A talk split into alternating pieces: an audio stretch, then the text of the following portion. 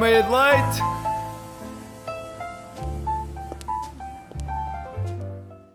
Bom dia, ouvintes. Bom dia, Raquel. Como é que estás? Bom dia, Mário. Olha, engraçado que perguntas. Uh, e mais engraçado ainda são estes locutores de rádio que fazem esta dinâmica completamente artificial e que ninguém tem paciência. Artificial? Então, mas agora isto é artificial aonde? Pá, nós, isto é boa disposição, isto é animação, então... Sabes, sinto que tens uh, a alma de ferrugenda em ti. Claro, claro, sempre. Ferrugente está dentro de mim. Ferrugente está dentro de ti e está dentro também, não de mim, mas do meu coração. E, e no fundo, sou eu. É dentro de mim, dentro do teu coração e dentro do próprio Conselho de Valpassos também. Que é sempre importante dar uma menção honrosa um conselho conhecidíssimo. Uh, mais conhecido que isso, só, não sei, o Principado da Pontinha. O Principado da Pontinha. é um território muito conhecido, muito respeitado, e eu exijo, eu exijo que se mantenha essa, esse respeito pelo, pelaquela porção de território português. Eu não posso falar muito sobre conquistas territoriais, aliás, porque noutra sede uh, já falei sobre isso. Recomendo uma carta aberta que saiu há, há uns dias, mas uh, informem sobre o Principado da Pontinha porque é um território que vale mesmo a pena. Se calhar ainda hoje voltaremos a ele. Sim, mas se calhar vamos parar com esse inside jogo porque neste momento as pessoas estão muito perdidas. Achas que as pessoas estão com a cabeça na lua? Será? Se calhar Será estão. que estão com a cabeça no ar? Hum, olha que é capaz. Sabes quem é que também está com a cabeça no ar? Não sei. Os teóricos. Os grandes Lá está, teóricos outra vez esta. Voltámos a esta dinâmica de locutores artificial, não mas estou a gostar. Não, estou a gostar de experimentar. Eu, eu, não gosto muito desta dinâmica de, de, um roast instantâneo. Portanto, nós fazemos uma coisa e damos um roast a nós próprios. Isso não... Porque é uma sou... espécie de mecanismo de defesa. Não, Raquel, eu sou feito é para dizer mal dos outros, não é para dizer mal de mim, pá. Ok. Sim, Só... vamos, se calhar, reduzir o nível de caos de, desta missão. Se isto é trágico, é. Mas deixa que sejam os outros a dizer que é trágico, está bem. Mas conta-me, estavas a falar de pessoas ia, com cabeça ia, no ar? Mas agora já perdi o entusiasmo, que eu ia muito entusiasmado informar os nossos ouvintes que nós andámos a investigar o que é que os teóricos da internet falaram sobre o espaço e sobre a Lua.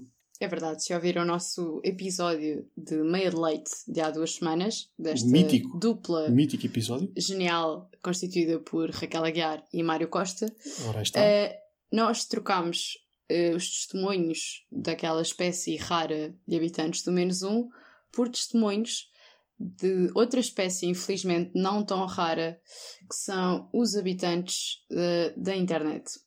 E então trouxemos hoje teorias relacionadas com o espaço. Queres começar tu, Mário? Posso começar. Sabias, Raquel, o que é que tu sabes sobre NASA? Nada. Boa. E sobre. Achei que ficava bem. Uma comunidade anticristã. Uh, confesso que não estou informada nem sobre uma coisa nem sobre outra. Não sabes nada, então nada temas que eu estou cá para te explicar, Raquel, a ti e aos ouvintes. Sabiam que, de acordo com Serge Monast, um jornalista canadiano, a NASA tem um projeto chamado Project Blue Beam. Em que é que consiste o Project, Project Blue Beam? Em feijões azuis? Podia, mas não é beam, é beam. Ah, ok.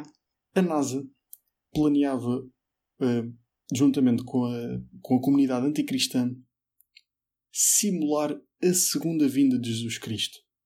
Sim, sim, a segunda vinda de Jesus Cristo.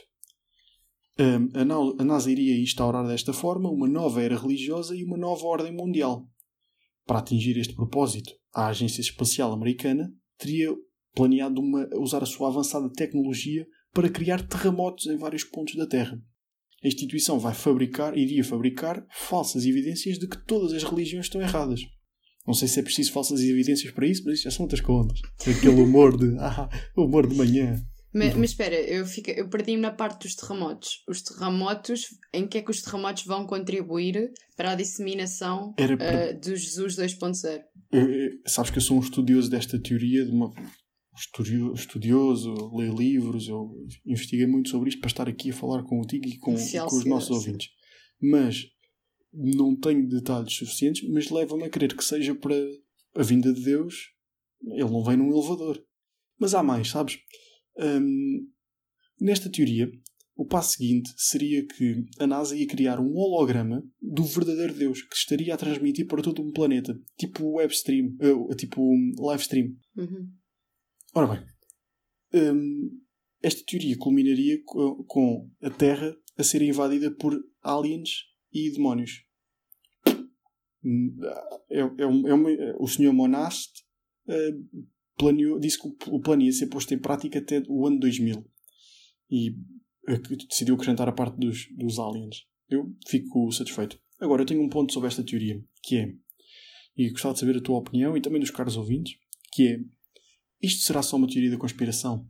É que eu, eu não quero teimar, mas eu acho mesmo que Jesus veio mesmo à Terra uma segunda vez. Já veio? Já. Já veio, Em já. parceria com aliens. Mas não, quem é que tu- Não foi com aliens. Não foi. Mas em que circunstância é que tu viste Jesus? Foste Du- tipo aqueles vi meninos que viram a, a Nossa Senhora de Fátima? Não, não, não, não. Não porque eu não tenho 20 dioptrias. Eu sou uma pessoa credível. Então, foi duas vezes que eu veio. Uma foi a vender bolas de Berlim na quarteira. Tenho, ninguém me tira da ideia que era ele. Essa é uma. E a segunda é naquele filme da Bíblia que dura 7 horas e 45 minutos, dá às vezes. Pá, as más línguas dizem que é Diogo Morgado. Não me acredito. Para mim, ninguém me tira da ideia que é Jesus Cristo. Eu acho que 7 horas e 45 de um filme claramente tem a mão de aliens. Até porque, se tu pensares, há aquela teoria que diz que o tempo é relativo. Portanto, Sim. aquilo que para nós parece um filme interminável na Terra eh, e parece que tem, sei lá, 25 horas, se calhar no planeta dos aliens, não sei, era uma curta-metragem. Olha, que é capa- és capaz de ter muita razão, sim. Não sei até que ponto é que também agora de repente estar a chamar a Alien ao senhor que realizou o filme é de bom tom, mas os ouvintes já sabem o que é que esta dupla tem, não é? Eu, eu acho que eles já sabem o que é que a casa gasta. Exato, é por isso que nos ouvem, é por isso que gostam de nós, não é verdade, Raquel? É verdade. E tu também tens teorias da conspiração para eu sair deste lodo onde me meti o mais depressa possível? Claro que tenho, Mário. Sabes que eu nunca te desiludo. Então, comigo podem contar com um físico que, curiosamente, é americano. Qual era a probabilidade? É pequena parte de discriminação em que dizemos, fazemos humor com o facto de todos os americanos serem burros, Cá que está. não importa. Ah, e o que é que este físico diz? Ele diz que houve uma bomba nuclear que aniquilou uma antiga civilização de Marte. De Marte. Exatamente, eh, ouviram bem? De Marte. E quem é que é este gênio da física? É um senhor chamado John Brandenburgo, que parece um país. Será Brandenburgo que- ou isso é um site eh, dos mesmos criadores de razões para acreditar e o senhor chama-se Brandenburg? Eh, mas pensa, se o Luxemburgo, eu vou deixar, por exemplo, marca, em, em inglês é brand. Brandenburgo, eu acho que é a marca luxemburguesa. Onde quer que tu vás, tu deixas a tua marca luxemburguesa. Portanto, isso, isso é também uma teoria da conspiração nova que a autoria Raquel Aguiar. Sim, era, eu, eu acho que precisava de deixar isto aqui, expressar isto sim, sim. Para, Eu agradeço. para refletirem. Ah, então, o que é que este tal senhor John, que supostamente é uma marca luxemburguesa, defende? Ele defende que em 2011, portanto, há cerca de 10 anos, haviam duas civilizações humanoides primitivas em Marte. E ele até lhes deu nomes, que parece. Eu, eu acho que o facto de ele ter dado nomes só dá credibilidade a esta teoria. Então, uma das civilizações era os Sidonians. Provavelmente tinham SIDA, não sei. A Cá está outra, o humor de doença. a outra era os Utopians, que era uma utopia. Portanto, SIDA Boa. e uma utopia. É isto que vai na cabeça de. Raquel, Raquel. Após este edificante momento radiofónico, Raquel, prossegue. Como eu estava a dizer, hum, o John tinha, considerava que existiam estas duas civilizações e elas teriam um nível tecnológico similar, mais ou menos, ao dos antigos egípcios. Com que base científica é que ele chegou a esta conclusão? Ou seja, porque é que eles eram os antigos egípcios e não eram os romanos? Não eram ah, os humanos atuais? Não eram os primatas ou os australopitecos? Ninguém sabe, mas também não é como se alguma destas coisas fizesse sentido. Uh, mas pronto, depois eles provavelmente ele apresenta duas hipóteses. A primeira é de que uma outra civilização tinha algum interesse em destruir estas duas, uh, as pessoas com SIDA e as pessoas utópicas, uh, que acaba por ser um bocadinho redundante, não é? E, e decidiu simplesmente bombardeá-las com armas nucleares. A outra é que elas entraram em guerra uma com a outra e de tal forma que acabaram por se dizimar. E qual é que é aqui o verdadeiro facto que comprova esta teoria? O planeta Marte é vermelho. Obviamente que isso não é porque sim. O planeta Marte é vermelho devido a esta catástrofe. Eu acho, eu digo mesmo, eu acho que as pessoas deviam nos agradecer. Eu até digo mais, estamos dispostos a receber alguns presentes, como forma de agradecimento vosso, pelo nosso serviço público, pela nossa publicidade este tipo de teorias. É engraçado que fazem publicidade, porque acho que podemos aproveitar que as pessoas ficaram particularmente suscetíveis depois de tanta confusão na sua cabeça e acho que quase que abriram os olhos para esta nova realidade. E. Vamos fazer uma estreia no meio de leite? Achas, Mário? Não, não Vamos... me digas que agora vai haver um segmento de publicidade absurda. Eu acho que é, faz todo o sentido. Vamos a isso. Vamos lá. Vamos lá. Está farto de ter aquela comissão e não poder coçar? Já não se porta que todos o olhem de lado quando cede à irritação cutânea? Não aguenta passar as noites às claras? Nada tema. A equipa genial do Meio de Leite tem o prazer de apresentar... Coçador Costal! Feito com um cabo em osso de girafa scalabitana e com um revestimento antiaderente, poderá experienciar uma sensação única. Deixe-se deliciar enquanto uma mistura de ráfia com capachinho de Tony Carreira executa brilhantemente a tarefa de coçar a parte traseira do seu tronco. Sempre que o mundo virar as costas, ofereça-lhe um coçador costal. Não perca esta oportunidade. Se ligar até ao fim do programa, mesmo que não esteja a ouvir em direto e só ligue em 2025, recebe um coçador costal com incontinência. Ligue já para o número 760 911 José Figueiras. Se a comissão nas costas é o seu mal, adquira já o coçador costal. Este produto é totalmente fictício. Obviamente não é possível adquirir um coçador costal. Este momento é fruto apenas de duas totais mentes geniais, como são as de Mário e Raquel. A palavra que deixamos a todos os ouvintes é forte. Este anúncio não foi pago por nenhuma marca e não dispensa receita contratual legalmente exigida. Raquel Aguiar inventou esta frase e achamos por bem manter. E epá, de repente, de repente tivemos aqui um momento de publicidade, não tivemos? É engraçado, hoje de manhã estava a tomar banho e estava a pensar como seria se eu arranjasse trabalho em publicidade. Quão incrível é um seria.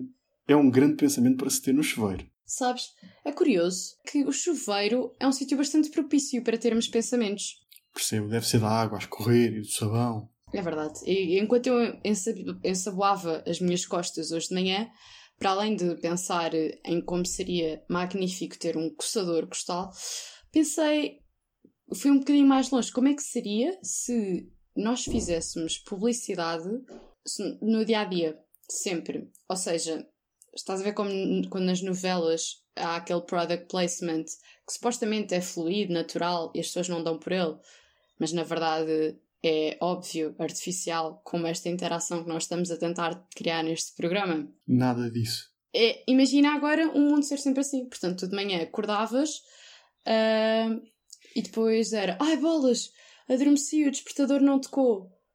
E depois entrava a tua mãe e dizia Olha, se quiseres, vamos a seguir ao supermercado e compramos um despertador da Vobis. Uh, percebo, percebo. E estou a imaginar, por exemplo, um, um dia alguém, dois amigos. Então estás com fome? Alguma. Então o que é que. Se calhar vamos comer qualquer coisa. Só se for o meu corpus Danone.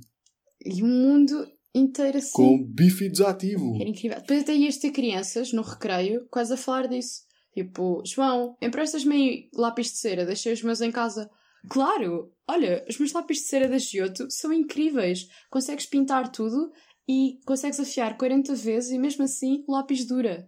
Ou então, por exemplo, oh professora, nem imagina, lá fora no intervalo, acabei de marcar um gandagolo com os meus espetaculares ténis comprados no mercado municipal de Ilhandra. A minha questão é, será que este mundo não seria a morte da publicidade? Porque a partir do momento em que tu tens pessoas diariamente a fazer publicidade, depois vais ver anúncios, quer dizer, os anúncios, os anúncios iam ser considerados aquele cinema hiperrealista. Tu dizes, é pá, isto parece mesmo a vida real. Estou a perceber a tua intenção, contudo, eu acho que a tua frase podia ser só: Este mundo não seria a morte, porque eu estou a fazer isto há 3 minutos e já estou cansado, imagina viver assim para sempre. Percebo. Era um cansaço que ninguém aguenta. E tendo a concordar, infelizmente. Mas, mas foi, foi, só nisto que pensaste. O teu banho só gerou estes pensamentos, Raquel? Eh, Desculpa, se me permites analisar mais o teu banho. Não, Mas, foi. Tanto de manhã, Isto acho que. está a ser. Essa frase foi levemente preocupante, eh, se me permites analisar o teu bem. Mas. Não, Mário, por acaso, sabes que eu sou uma pessoa extremamente criativa e pensei. Para além de extremamente criativa, às vezes sou extremamente narcisista e egocêntrica, também é giro de se admitir, mas está tudo bem. Eh, e era se a minha vida. eh, porque isto, vou dar aqui algum contexto, que é quando, quando tu morres, supostamente a tua vida, os melhores momentos da tua vida, passam-te pela cabeça. Agora, imagina que conseguias de alguma forma esses momentos da tua vida estarem compilados numa série.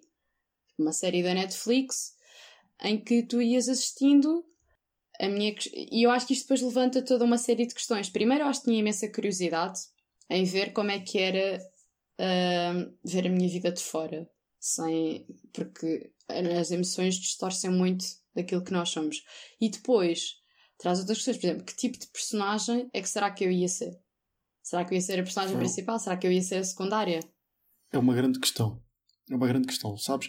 Da minha, eu tenho, eu tenho uma, uma, uma vasta experiência no mundo do teatro. Que é o meu contacto com personagens aí. Tenho vastos anos de experiência.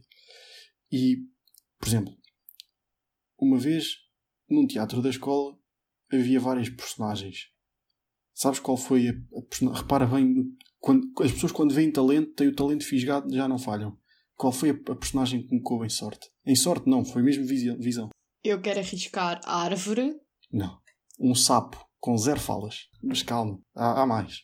No ano seguinte, progredi. Voltou a haver visão. As pessoas têm, as pessoas têm, quando têm visão de talento, é o que eu digo. Têm o talento fisgado, já não largam. Que, que, que papel é que atribuíram aqui ao campeão? Príncipe. Passaste de sapo a príncipe. Não, um touro com nenhuma fala. Eu estou super confusa com as personagens que essa peça tinha. Não, foram duas peças diferentes. Foram anos diferentes. Uhum. Mas há mais. Houve um ano. Pá, foi E tu continuavas no teatro? Não pensaste bem, se calhar? Eu esqueci-me de referir que era o infantário onde eu era obrigado a estar por ter apenas 4 anos e não poder ter autonomia suficiente para passar um dia inteiro em casa. Mas houve um ano em que, um ano em que foi um exclusivo. Um exclusivo. Foi a peça de teatro da Elite. Escolheu apenas 8 personagens. 8. 8 personagens. Adivinha lá que peça de teatro é que se fez? Uh, Com Romeu oito, e tens oito Julieta. personagens. Não. Alto da Barca do Inferno. Não. Uh, o Cyrano, de Bergerac. Não. O Titanic em teatro. Não. Tu tens, tens falta de visão para teatro, Raquel. Nem parece que. Lá está, vê-se quem é que nunca aqui teve ligações ao teatro. Eh, eu fiz, repara bem, foi o presépio. Trata-se do presépio. Eu- eu- Mas chama-se é assim? A peça chama-se O Presépio. Foi a peça de teatro do presépio. Foi um teatro do presépio. Exclusivo, exclusivo. Era, era elite. Só os mais talentosos é que eram escolhidos para aquele teatro. Era um teatro restrito. E eu, pá, quando há talento, quando há talento as pessoas não se enganam. Fui, fui escolhido, pumba. Fiz Eras o as burro. palhas. Fiz o burro. Fui o burro. Tinhas falas? Não. Mais uma vez, de- portanto fiz, mais uma vez, não, sem qualquer fala. Portanto, Mas tu sabias falar? É que eu começo a pensar que se calhar tu com 4 anos eras daqueles miúdos que demoram algum tempo. eu acho que ainda hoje não sei. Mas isso são outras questões. São, é para outras análises. Cá está. Deixamos isso para um deleita-te no divã no futuro. Mas, eh, dizer o quê? Que o meu papel ia ser sempre à volta, portanto, das pescas. Portanto, fiz animal uma vez, fiz animal duas vezes, fiz animal três vezes. Ah, vou acabar a ser um peixe, sei lá, pescado. Uma coisa assim. Era o meu papel numa série seria esse. A minha vida era isso. Depois, às vezes, há, há pensamentos, por exemplo, como é que as pessoas olham para determinada personagem? Para o animal ninguém olha. É o animal, é o coiso. O, o sapo. Depende. Se for, por exemplo, aqueles filmes de cães em que toda a gente chora porque o cãozinho é tão fofo. Mas o presépio não é esse caso. Eu, ali, ali no caso era mesmo era o burro ao quadrado, porque era um burro burro. Agora, Mas isso até era, mas isso por acaso até é um mas mesmo na vida eu sou um burro burro. Portanto, hum, eu creio que de facto Agora tam- estamos mesmo no deleita-te no divã não era o sabia. meu papel. Não, não, não. Era a minha visão sobre como é que, como é que seria de facto. Portanto, ali daquela maneira, não estou a dizer nada. Frase, uma frase que se calhar que tivesse um, um substantivo era engraçado e um verbo. Como é que seria? Que as pessoas iriam olhar para, para o animal. Mas eu acho que isso é engraçado, até aplicares isso na tua vida. Imagina que estás a, estás a discutir com alguém e, obviamente, temos sempre tendência a tomar o nosso próprio lado e dar a nossa a palmadinha nas nossas costas. Uh, podemos usar um coçador costal para contribuir para isso. Uh, e podes fazer esse exercício. Será que isto, se isto fosse uma série, a audiência lá em casa estava do meu lado?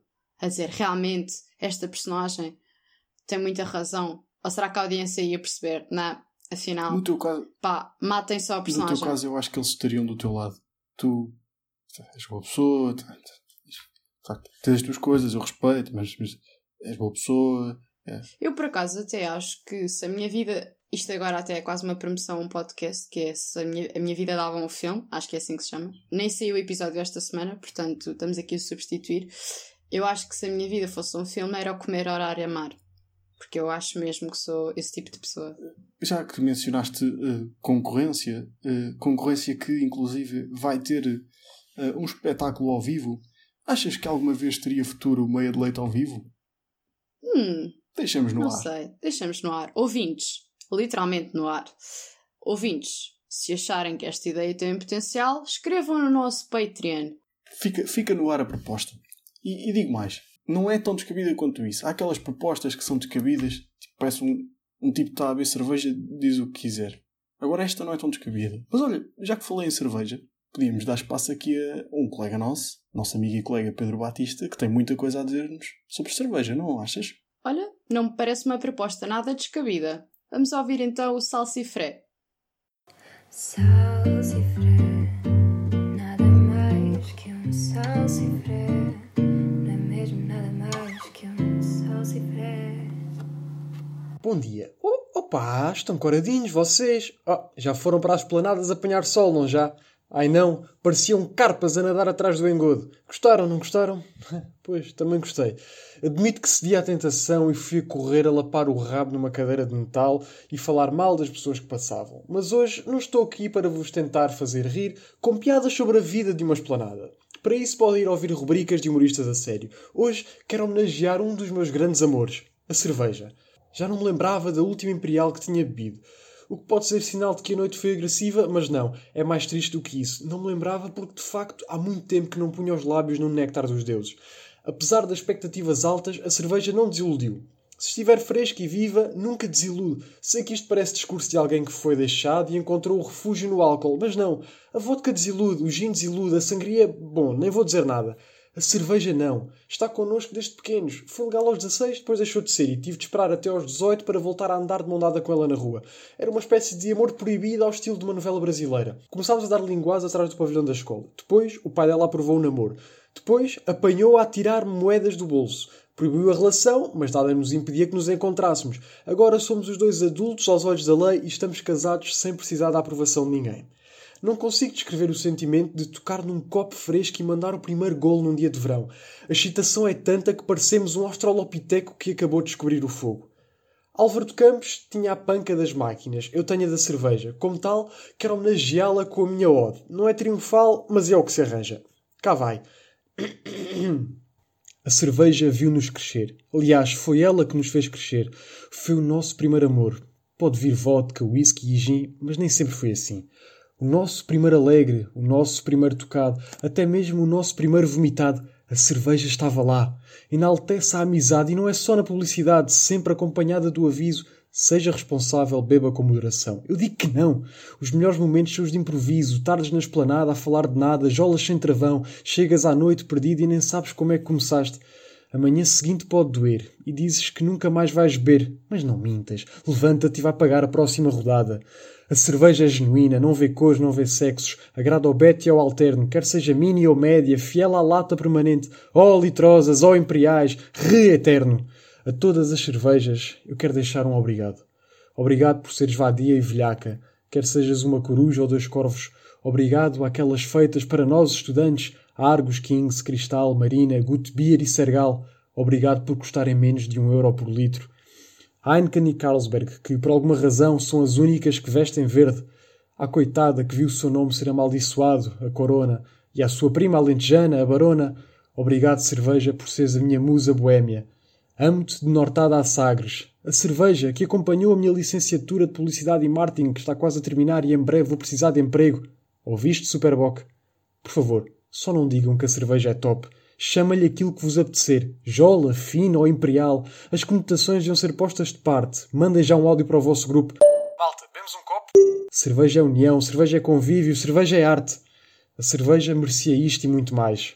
Um brinde ao regresso das imperiais. Salsifré, nada mais que um. Não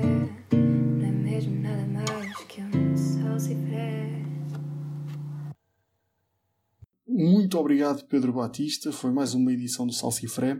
Por acaso, cerveja, eu gosto muito de cerveja, Raquel. Mas sabes o que é que eu gosto mais? É uma bebida? Uma bebida também. Copo de whisky. Um copo de whisky. Copo de whisky. Ah, um copo de whisky. Um copo de whisky. Hipoteticamente falando, talvez um dia ainda voltem a escutar sobre copo de whisky. Vejamos, fiquem atentos. Já por- Mas- Agora que falámos em, cenário- em cenários hipotéticos, Raquel, Diz, Mário. eh, tens os teus? Tens alguns cenários hipotéticos que gostavas de partilhar? Tenho. Ora bem, toda a gente está a fazer o seu dia a dia normal. Atravessar a passadeira, apanhar o autocarro e do nada há um clique e toda a gente fica infértil. Toda, todo o mundo ficava infértil. Que- impactos é que isto trazia? Isto é baseado eh, num aclamado romance de José Saramago, que é o ensaio sobre a cegueira. Isto aqui seria uma espécie de ensaio sobre a infertilidade. Como é que seria? Bem, o mundo, o mundo está muito feito para que as pessoas tenham bebés. Eu acho que as pessoas não se iam, neste cenário, as pessoas não se iam dar logo como derrotadas. Eu acho que iam investigar bastante até conseguirem. Ou seja, porque não toda a gente ser infértil põe em causa a continuidade da espécie e basicamente vai levar à extinção da espécie humana. Mas, mas acho Eu- que eventualmente iriam sei que- perceber, ok, pronto, não há nada a fazer, vamos só aproveitar. Sim, Raquel, a espécie estaria em causa, mas eu acho que temos de pensar nas pessoas que já estão no, no- momento presente. A vida das pessoas ia mudar totalmente. Ou seja, iam acabar aquelas conversas de então e filhos? Quando? Para quando é que há Os, filhos? jantar, os Acabava. jantares de Natal seriam muito melhores. Por outro lado, os jantares de Natal iam tendo uma redução. Conforme os velhos iam patinando, não ia haver gerações novas para substituir velhos. Imagina, por Portanto, o acaso, imagina a última O geração. jantar de Natal ia acabar a ser um jantar a sozinho. última geração que deprimente. Ou seja, agora as pessoas ficavam todas inférteis, os miúdos que têm dois anos iam crescer, crescer, crescer, as outras pessoas iam morrendo, morrendo, até que chegava um ponto em que só os putos que nasceram em 2021, mais uns quantos que nasceram em 2018, mas conseguiram-se aguentar estoicamente, é que iam estar vivos. E ia chegar um Eu ponto acho em que que. esses aí iam ter uma vida de liberdade absoluta. Podiam literalmente fazer o que quisessem. Porque não, não, não põe nada em causa. Ah, mas queimei não sei o quê. Está bem, não, a geração de ninguém está em risco. Ah, que queres poluir? Polui à vontade. Ah, Petróleo. efeito de estufa. A gente já vai morrer na mesma. Mas não, há- não achas Tudo. que as pessoas iam começar a ficar um bocado mais deprimidas? Porque grande parte. Ou seja, tu vives muito a vida até aos 30, mas depois eu, eu sinto que a partir dos 30 tu começas a ter filhos com uma necessidade de. Eu não quero dizer realização pessoal, porque isto vai, vai destruir muito aquela imagem romântica que há de ter filhos. Mas ter filhos muda-te muito enquanto pessoa. É uma grande aprendizagem, o facto de tu estares a basicamente moldar a personalidade de outro ser humano.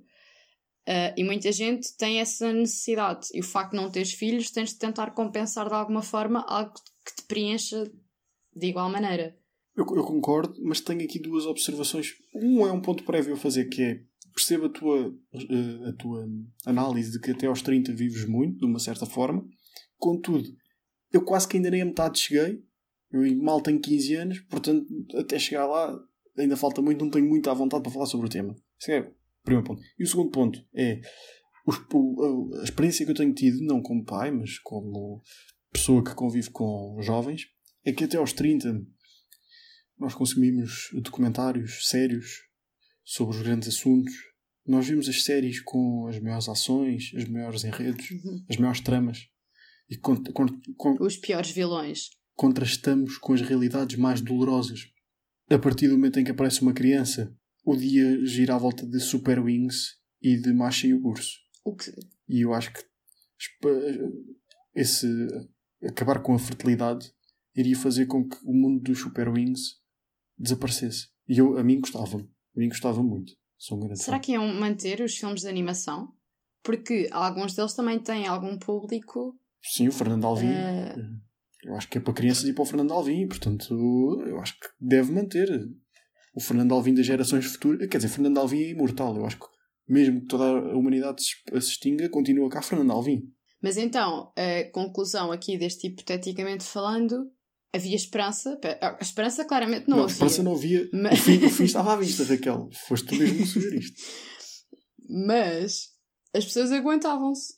Ah, ah, Havia alguma. Havia partes boas a retirar. Lá está, eu acho que a parte melhor era a liberdade total. Porque deixavas de ter, ter uma responsabilidade futura. Mas achas que hoje em dia as pessoas têm uma responsabilidade futura? Ah, duas ou três têm. Duas ou três têm. A, Ge- A Greta, a Greta e Thunberg e, mais dois primos. e mesmo. É ali o núcleo familiar. E mesmo o Marco Paulo. Acho que o Marco Paulo também está a fazer muito pelo planeta. Um beijinho aqui para, para os habitantes de Ferrugente e para João Marco Simão. Paulo. E para João Simão. É verdade. Mas É. pronto, o nosso tempo está a chegar ao fim. Ah, antes Mas há disso, tempo para falar do tempo! Aquele humor de manhã. Uma grande ponte do meu colega Mário Costa. Ora bem.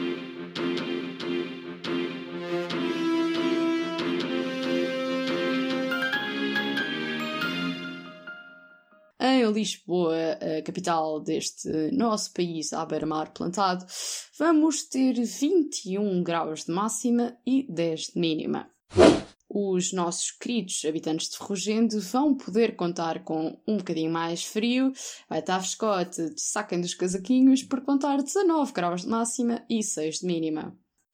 Salvaterra de Magos vai ter 23 graus de máxima, 13 de mínima e Principado da Pontinha, mencionado há 30 minutos atrás, para os mais atentos, não nos esquecemos de vocês, é um rochedo na Madeira, onde vão estar 22 graus de máxima e 17 de mínima.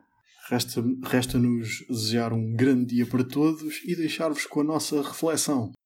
Nunca confiem em lentejanas. Vão certamente fazer-se passar por vossas migas.